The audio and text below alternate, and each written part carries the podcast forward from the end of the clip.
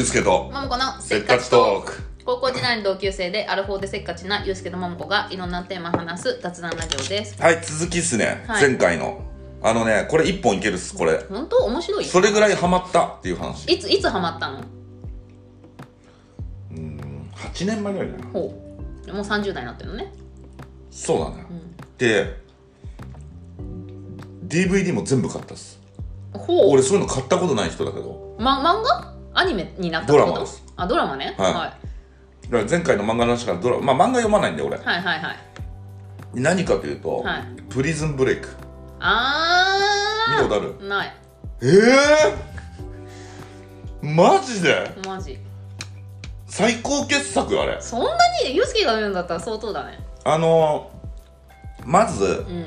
これ見たことある人の方が多いと思ういけど。やいやめちゃめちゃ流行ったよね。あのなんかコロナとバッティングしたかな？違うかな？え？違うよね。結構前だよ、ね、いやいや相当前で私多分ニューヨークとか行く前の話だよあれ。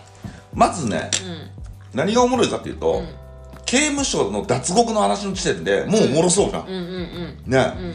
それで俺今でも覚えてんだけどなんかテレビの CM でその兄貴が無実の罪で捕まるんですよ。うん。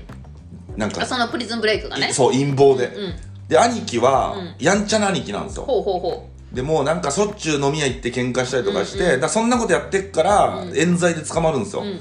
それでなんか裁判やったらなんかその重要人物をお前は殺したみたいになって、うん。なんかもう死刑みたいになるんですよ。うん。そんな簡単に死刑なんの？はいいやもうほんとやっちゃいけないやつをややったみたいな。はいはいうん岸田首相の息子を殺したみたいな世界です、はいはいはで実際はやってないんだけどはめられてるんですよ、いうん。それごめん今テレビ CM の話ねっていうのがもう分かんのその。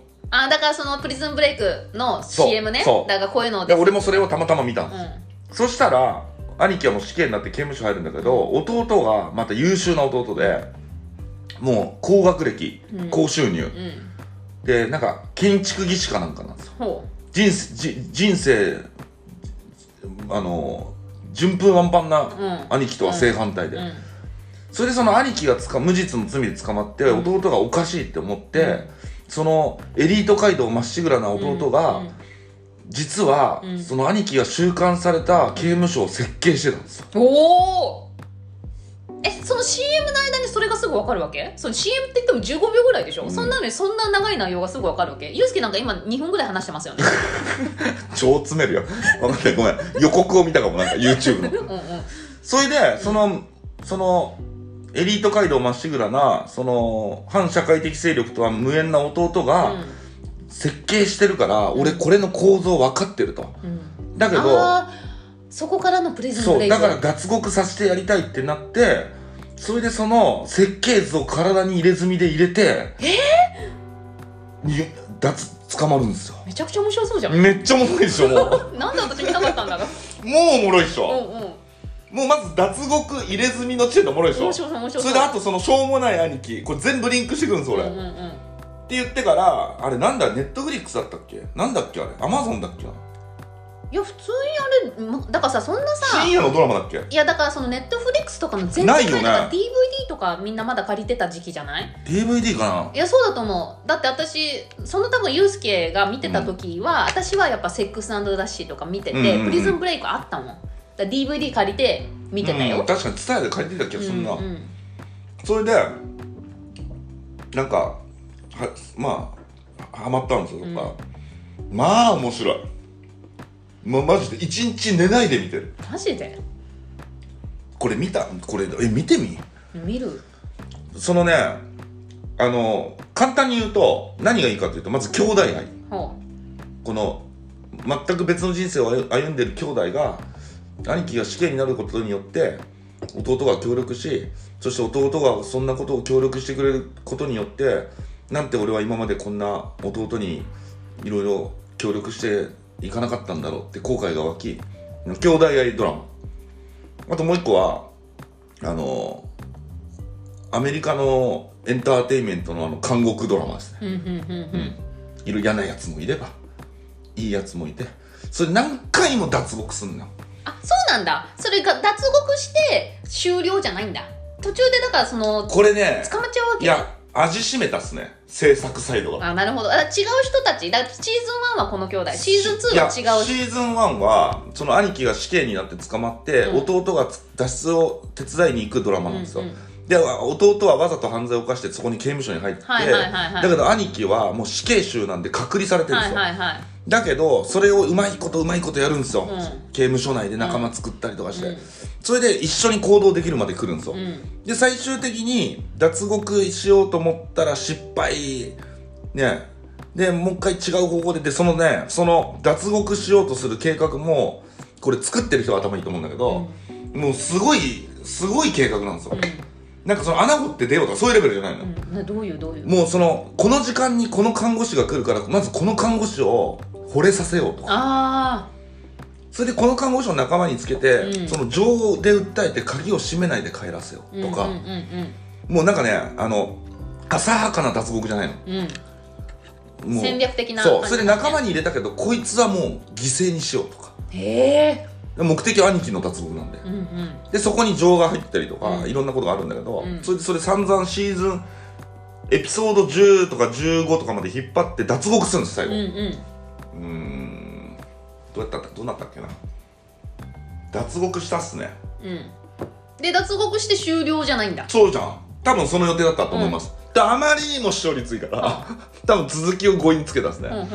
で脱獄プリズンブレイクっていうタイトルなのに、うん。シーズンシーズン2ぐらいからは脱獄じゃなくてプリズンって刑務所でしょ？そうですね。刑務所から脱獄する話でしょ？プリズンブレイク、うんうんだけどあまりにも多分盛り上がっちゃったから刑務所から出た後の逃走劇もやった。んですようん楽しいじゃん。でいろんなやつに追われ隠れ、うん。それどこまで多分シーズン5ぐらいまでいってんじゃない？それなんかよくわかんないけど最初の方。なんかわかんないけどなんか変なパナマの刑務所送送られたりとか。へえそれはアメリカの治外法権だから。もああなるほどうどうにもねならないとか。だけどなんかまあよくできてるんですよ、うん。でよくよくよくよくこう追っていくとそのすごいアメリカ政府のこうあのこう CIA とかの思惑があって、うん。この兄貴がこうあの犯罪になることによって、うん。救われる人が救われて、うん。まあその辺の不良がうん。消えるだけだから政府としてはこれが一番ベストとかさ、なんかそういうおのおのの思惑があって、うん。まあそれがだからうまいっすよねその展開の仕方。がいや見た方がいい。DVD 貸してあげる。えじゃあでも DVD 見る機会がないわもあそう、うん。まあないよね。う買おうかな。ないいやあとで逆にもう今無料で見れちゃだからネットフリックスで見れちゃう。う多分ね。っていうぐらい。ででもう俺もう全部買ったっすね。あそう。じゃあ何回も見てんだ。え最近は見てないけど何回も見てる。何回も見そたうん。あともうそのマイケル・スコフィールドが好きっすね。あ知ってる？あの坊主のあなんか顔見ればわかるよ。うん。あの人なんで坊主になったか？いやあの人ゲイなのよ。おおであの人俺も気になって調べたら、俳優で全然売れないんですよ、うん。まあ、いわばジェイソン・ベルガーみたいなもんですよ、うんね、で俳優はずっとやってなんかそういう舞台で一生懸命オーディション受けたりとかやってんだけど全然売れないの、うん。かっこいいんだけどみたいな、うん。だけどたまたま、うん。マライア・キャリーがそれ見つけて、こいつ超イケメンじゃんってなって、ププロモーションビデオに呼ばれるわけですよ。うん。それでマライア・キャリーのプロモーションビデオに恋人役で出て、そっからやばーってなってプリズンブレイクの主役取る。んですすごいね。アメリカンドリームじゃあんマジで。多分スコットランド人あだった気がする。なんかスコティッシュ系。あはあ。スコティッシュアイルランド系だった。それすごくない？すごいその成り上がり、うん。菅官房長官でしょ、いうん。好きじゃん。好きなやつじゃん。やだからそれもいいっすよね。なんかそういうのも。アメリカンドリームを追いかけて地道に下道下下ただ働きじゃなくて、うん。下積みをやってたけど、たまたまマライア・キャリーに目つけられてプロモーションビデオ出たらそんなマライア・キャリーのプロモーションなんか何万回再生だもんな、うんうん。な何万何百何何億億回回再生するわな。でいろんな人の目に留まってプロジンブレイクやるっていう制作者に「こいついいやん」っつって「俳優なの使いいじゃん」っつって。そんなことあるか。すごいね。まずマライア・キャリーに目つけてもらう。でもさマライア・キャリーに目つけられてもちょっと怖くない？いやだから怖いよね。怖いと思ってるでしょうね、うん。ゲイだしねまあ、例えばさユうスケがさそのこの間ほらバズった動画見てさマライア・キャリーがさこの子使いたいってさマライア・キャリーのマネージャーみたいなのからさメール来たらちょっと怖いっしょ。断るっすね。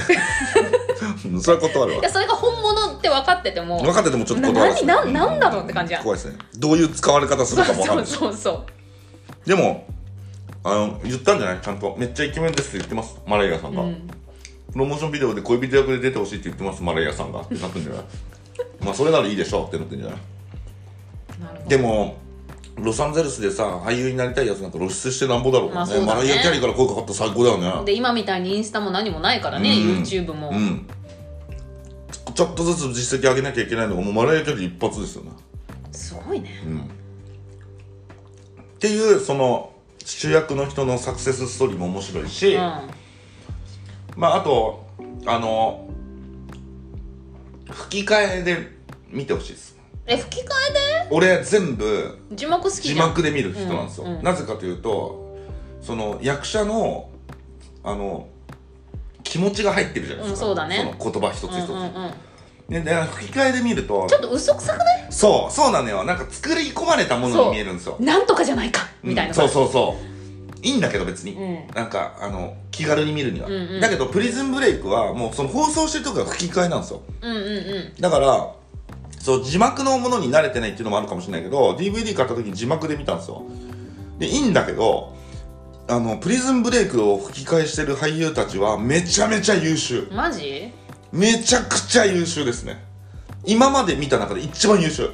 しかも全員が全員。あそう、うん。あの何の違和感もないあのあの変にオーバーじゃないしあとあのひとし松本の滑らない話のナレーションしてる人いるじゃん。はいはいはい。あの人も入ってんだけど。もうあのめちゃくちゃいい味出してる。あそう、うん。ぜひ吹き替えで見てほしいです。もうかった。はい。でその脱獄する兄弟の話を見て俺って恵まれてんだって。毎回それじゃん。それはゴールしかもドラマだしね。あとねあのー、あれなんだっけ？スペインの銀行強盗の話。何それ？有名なの？それも有名ですね。ネットフリックスで。えそれドラマ？映画じゃない？のドラマドラマ、えー。それも長い。えっとえめっちゃおもろいよ。これ多分これもプリズンブレイクぐらい有名。うわ全然ど忘れした。それも全然ハマってないじゃん。忘れてるいやいやいやうん。これ結構スペインのでは大当たりじゃないこれ。そんなに？スペインの映画って見たことなくない？ないない。で俺調べたら、まあ、舞台がマドリードなんですよ。うんそれでもう全部ポルスペイン語なのよ、うん。でそれもすげえ面白いんだけど、うん。ちょっと待って待って。ちょっと今ネットフリックス。これでも見見た人多いと思うよ。焦ってる焦ってる。見た人多いと思うよ。最近の話？いやそれも結構前。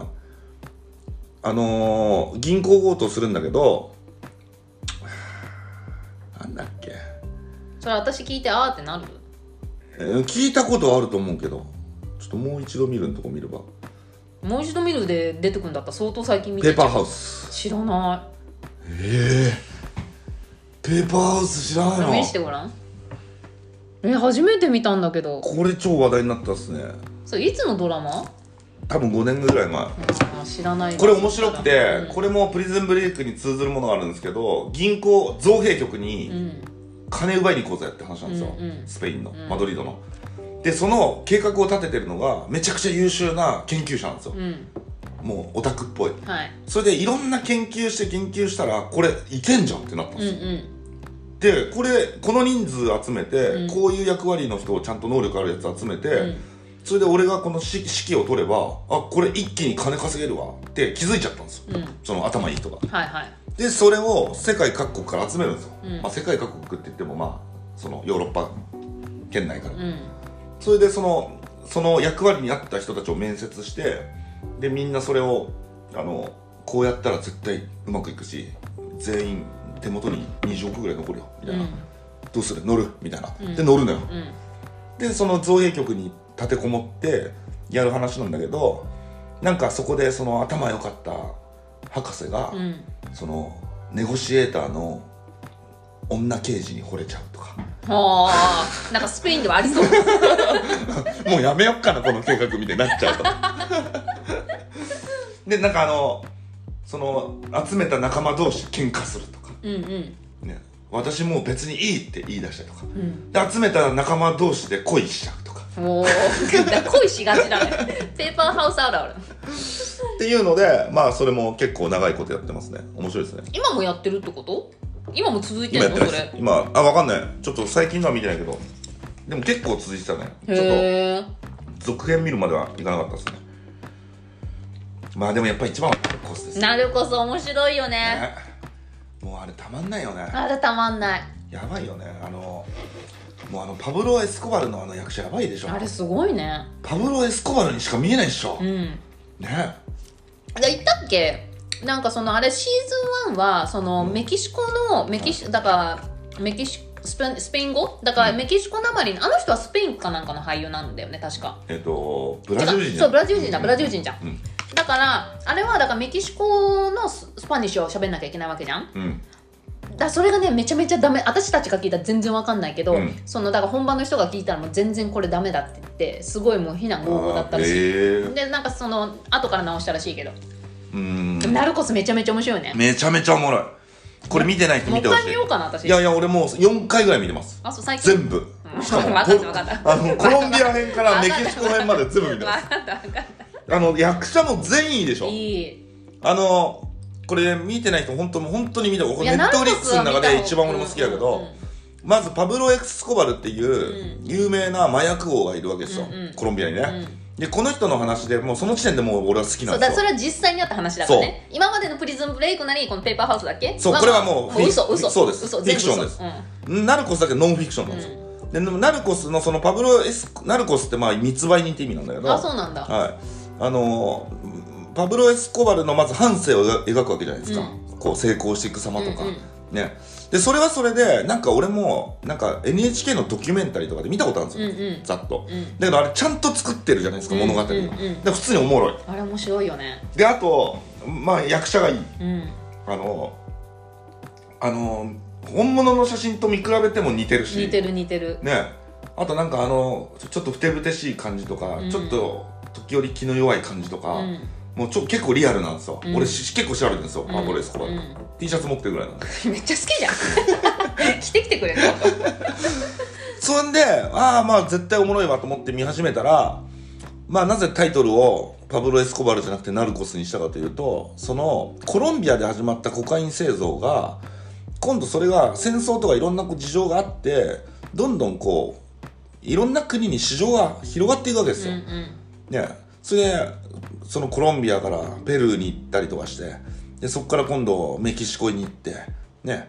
で最終的に売り売り 売り場は全部アメリカなんだけど、うんうん。ね。だけどこれ俺もずっと昔好きで知っててそのパブロ・エスコバルがいなくなったらそのメキシコのカルテルが出てきて、うん。いやーこの人ウィキペディアで見調べたことある有名なこうカルテルのトップですよ、うんうん。っていうのがウィキペディアで調べたものが全部映像化されてるわけです俺の中で。でもすごいよね。だめちゃめちゃ楽しい。うん。であのパブロ・エスコバルをやってたあの人が主役でしょ？はい。そっからあの人パブロ・エスコバルがまあ殺されるじゃないですか、うん。DA に。うん。そっから今度し流通の主流がメキシコに移るじゃないですか、うんうん。でアレックス・ガジャルド出てくるじゃないですか、うん。あの人もいい。であの人の演技もいいアレックス・ガジャルドに見えるしそれで。知らないけど見えんのね。めちゃくちゃいいんですよあれも。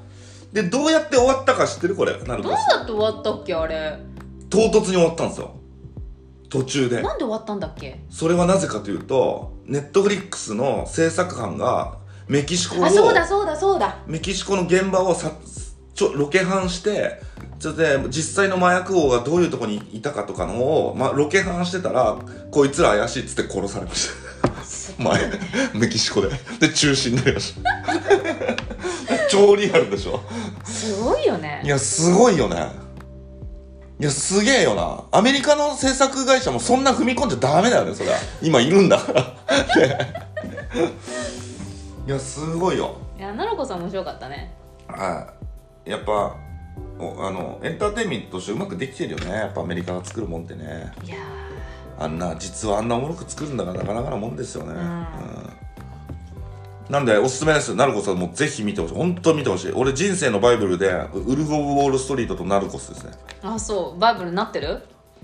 うんなんか別に学んじゃいけないバイブルかもしれない。でもねあの人生のヒントがいっぱいあります。やっぱ実話だから。うん。じゃあ何？それで一番学んだことは何？例えばビ事業がうまくいってる時に調子乗ると、やっぱ全員こうなんだとか、うん。ウルフ・オブ・ウォール・ストリートもそうだよ、んうんうん。やっぱりううまくいってればいってるほど足元を見ないとまずいなとか、うんうんね。あとは簡単に人を信用したらすぐ裏切られるんだなとか。うんなんかさそうやって映画とかさ、まあ、小説でも何でもいいけどドラマでもさなんかさわこれすごい心に残るなみたいな結構一フレーズがあるじゃん？あるね。なんか私「十番出隊」っていう漫画があってその漫画もすごい自分のベスト漫画の中の一つに入るんだけど、うん。それの一巻で、まあ、そのそのそれも主人公がめちゃめちゃいい子なの。うん。でまあそのもともと柔道やっててでもまあそれ引退して、まあ、へ出版社に入るって話なんだけど、うん。でその出版社の社長がその運は貯められるとはいはいはい。だからそのそのそのその人はだからその本が売れるのが自分の中で最高に嬉しいことっていうか、んん。出版社だからね。そうそう、んその自分の会社で出した本が一番売れるっていうのが嬉しいことだからそれそれに向けてだからすごくいいことをしてるわけ。例えばそのゴミ拾いをしたりとか、うん。人に優しくしたりとか。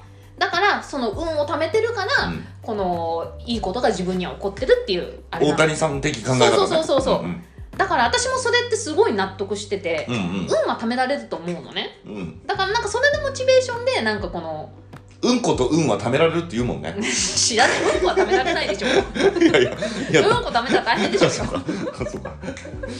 うんとうんこは貯められるって聞いたことあるな確かにな。うん、でもだからそうやって人に対してまあ人に対してその見返りを求めて貯めるっていうのはちょっと違うけど、うん。なんかそれって大切だなと思う。だからそのゴミちょっと拾ったりとかさ。そうだね、だから人生のバイブルですよね、うん。なんだからそう。いうことにさ一個一個影響されて自分が形成形成されるじゃないですか、だから俺が見てるのはウルフ・オブ・ウォール・ストリートとかナルコスとか見てっからこうなっちゃうんだろうな。そうじゃない？だからさもうちょっとさ平和なやつ見たらそう。だからさっき私がエミリーパリに行くとか見た方がいいよ。それは。違う方向に行っちゃうかもしれない。多分そういうの見た方がいいんだろうな。そうだから、うん。その前回のエピソードでおすすめしおすすめしたそのスキップとローファーもそうだけど、うん。その日常にある心温まるエピソード。そうそうそうなんです、んうん。でそのしまくんっていう男の子とみつみちゃんっていう女の子のエピソードで島好きね。島工作も好きだしね。う んあそうだ。島に惹かれ気味。島惹かれ気味っすね、まあそのスキップとローファーの島くんっていうのは、うん。だからその人間的にそのすごいっていうのが自分の中で一番なの。うん。でもやっぱその世間一般的に見たら人間的に好きなのは当たり前でそれプラス恋人なのよ。だからその島くんとその普通の人の感覚はちょっとずれてるわけ、まあ、島くんがいろいろその育育ち方でいろいろあったからね、うんうん。でそれで島くんはだからそのみつみちゃんとうまくいかなかったの。それはなぜかっていうと島くんはその恋人としての好きっていうのはランクが低いわけよ、はいはいはい。自分の中で。はでもその普通一般からの人からしたらその恋人と好きっていうのは自分のめちゃめちゃ特別な感情を他人にあげてるわけじゃない？い。はそれを島くんはそれを知らなかったわけよ。いなるほど。だからみつみちゃんは俺も知らないわまだ。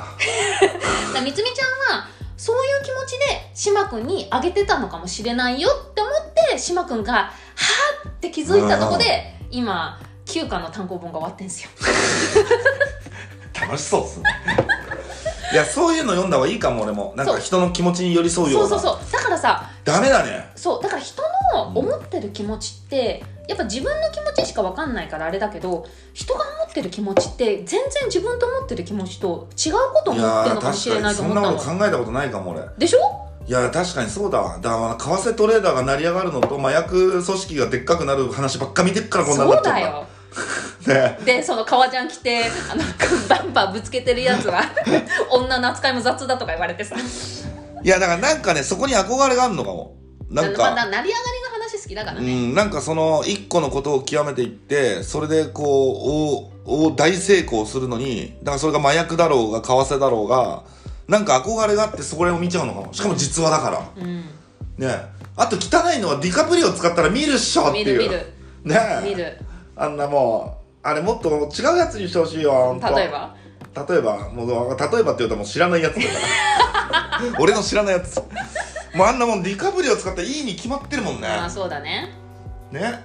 まあだからそんなもん見てっからいけないあそうだからスキスキップとローファー読んでください。そうだね。ちょっともっと人間とはみそたいうなね。そうそう、ん。人間の温かみが分かる、ん。その話を読めば。そうだね。人間とはにちょっと俺かけ離れているかもしれない。そうだそうだ。うん。確かに。そうかもしれない、うんだからみんな大丈夫かな宮川さんって思ってるのかもしそうだよ。みんな思ってるけど言わないんじゃない？それまた悲しくない？それ。れないめっちゃ悲しいし。めっちゃ悲しいし。それって何も誰もついてきてないってこと ね。いやでもなんかそうそういうの好きなんですよね。そういうなんかそういうまあまあそりゃしょうがないよ。成り上がり伝説ですね。うん好きだよね、はい、好きですね、ぜひ菅官房長官もネットフリックスでちょっと。いつか出るかもよ。ね。うんガスっつって それちょっと違うけど。違う違う風になるけど。ちょっとザザガスっつって出てくるかもしれない絶対見るわ俺それ。こないださ俺台湾行く時にあのネットフリックスをダウンロードして飛行機で見るんですよ、うんうん。でそしたらなんとベッカムがあったんですよ。ベッカムのドキュメンタリー？はい。ドキュメンタリーとかベッカムを追ったドキュメンタリーですね、はい、あれってさベッカムが売れるか売れないか分かってないのにいつからかけてんだろうねだからカニエ・ウエストもこそうだけど。そそのこの間のカニエ・ベストみたいに、うん。こいつは絶対売れるわっつって30年前ぐらいから追っかけてるやつがいるんじゃない？さ家族がちっちゃい時の動画とか撮ってそれすげえ金額で買ってるよね、だからユースケもしかして売れるかもよそうだ撮撮っといた方がいいようん。いやそれベッカムはベッカムってさもうあのサッカー界では貴貴公子ですよ。うん。ね、でなんかその悪い噂もない。愛妻家。そうだね。そう悪い噂聞いたことなね。ないいでしょ。そんであのイングランド代表のためにいろいろこう右翼曲折して、うん。それでこうサッカー界を盛り上げるために、うん。今アメリカでクラブチームを設立して、うん。それでやってるっていうもうめちゃくちゃクリーンで、うん。めちゃくちゃこうプライベートも悪いとこなくて家族が好きで、んそれでまあ唯一言うと入れ墨入れすぎぐらいの。それユースケも一緒なの ぐらいじゃない、うん。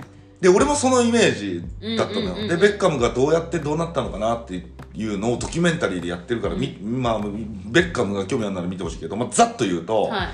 悪いとこも出てくるわけ。あるんです。あえったんですよ。例えば？例えばっていうかえっ、といい2個ぐらいしかないです。1個目はベッカムの悪いとこ1個目。はいえっ、とめちゃくちゃ田舎者それ言うようねんもともとうん。めちゃくちゃ田舎者でもめちゃくちゃ世間知らずで悪い大人たちがいろいろこう、やってそこに乗っかってって、えー、といい意味でも悪い意味でも目立つ人になったんだなっていう感じ、うん。でもう一個はえっ、とマンチェスター・ユナイテッドにずっといたんですあの人。うん。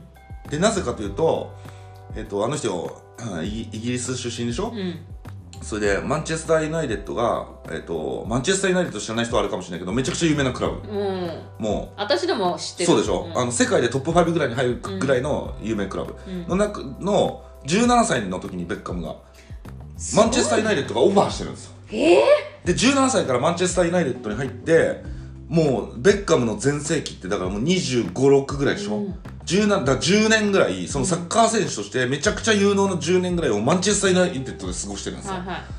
それでそこのその時のサッカーの監督って結構変わるのね、うん。成績悪いと、うん。だけどマンチェスター・ユナイテッドにはアレックス・ファーガソンっていうのがいるんですよ、うんうん。でアレックス・ファーガソンの何がすごいかというと結構おじいちゃんなんだけども、うん。あのまずサッカー選手サッカーの監督って成績悪いと毎シーズン変わるんですよすぐ変わる。うん。でそんな3年とかやってる人ままれうーん。でどんどんどんどん変わっていくんですけどアレックス・ファーガソンは多分もう17年とかやってるんですよ、うん。マンチェスター・ユナイテッドの監督を、それでまずそのアレックス・ファーガソンが、えっとベッカムを見見出して、うん。でもう要はいわば父ですよねベッカムからしたら、うんうん、そうだね。ね。第二のお父さん的な。ね、第二のお父さんですよね、でそこに信頼関係が生まれてマンチェスター・ユナイテッド成功していくんですけどあのちなみにアレックス・ファーガソンのちょっと豆ポイントで言うと,、うんうん。えっとおイギリス王室って、うん。サーの称号っていうのがあるんですよ、はいはいはいはね。いはい。でこれ何かっていうと国に何かこう貢献した人とか、うんうんまあ日本で言うと国民栄誉賞みたいな。うんうん。もっと重い、はいはいはい。サーの称号なんか取れない普通、はいはい。なんか U2 とか取ってんじゃないかほなわかんないけど、ううんだから本当に全世界に影響を与え、はい。もうイギリス、ね、あのユナイテッドキングダムうん。に多大なる貢献をした人しか取れない、それもうエリザベスが決めるから。うん。もういなくなっちゃったもうなくなっちゃったはい。そのサーの称号を持ってますアレックス・サー・ファーガソン。だアレックス・サー・ファーガソンって名前になってます。へえっていうぐらいすごい。すさごいね。でその人が、まあ、ベッカムを見出してやるんだけどで10年ぐらいさ一緒にやってきたんだけどあのある日ちょっとした小競り合いで喧嘩するんですよ。ベッカムと。はい。はい。でアレックス・ファーガソンは大人なんで、まあそんなことはよくあると、うん。だからベッカムが許せなかったもう意固地になってなぜかというとアレックス・サー・ファーガソンが蹴り上げたスパイクが自分の顔に当たって、うん。顔を縫うことになったんですよ。あららら。これ有名な話なんですけどそれでそこで関係がこじれて、ん。そんな、まあ、ベッカム全盛期の時に、うん。